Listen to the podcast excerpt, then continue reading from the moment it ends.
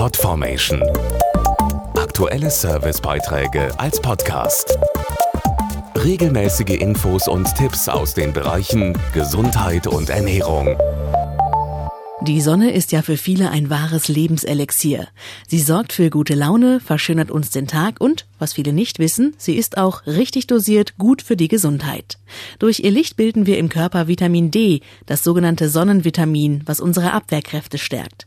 Allerdings scheint die Sonne gerade jetzt in Herbst und Winter seltener. Das heißt für uns erhöhte Erkältungsgefahr. Eine Studie mit 19.000 Teilnehmern hat es gezeigt. Ist die Konzentration von Vitamin D im Blut gering, steigt die Erkältungswahrscheinlichkeit um bis zu 40 Prozent.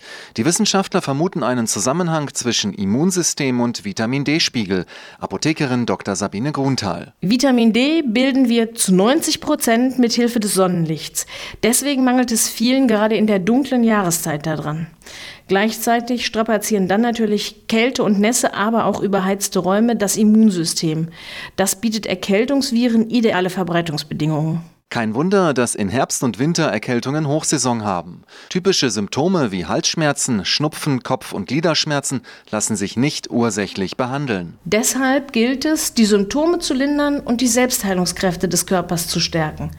Weil Schnupfen und Schmerzen meist parallel auftreten, ist es sinnvoll, diese häufigsten Beschwerden gleichzeitig zu lindern, zum Beispiel mit Aspirinkomplex. Das enthält Acetylsalicylsäure gegen Schmerzen und Fieber und einen weiteren Wirkstoff, der von Schnupfen befreit. Der beste Schutz vor Erkältungen ist ein gutes Immunsystem, das sich durch folgende Tipps stärken lässt. Ich empfehle regelmäßige Bewegung im Freien. Bei Spaziergängen tanken wir Sonnenlicht und regen die Bildung von Vitamin D an. Gleichzeitig sorgt die frische Luft für eine bessere Durchblutung und das hat dann einen ähnlichen Effekt wie Wechselduschen. Außerdem rate ich zu ausgewogener Ernährung und ausreichendem Schlaf.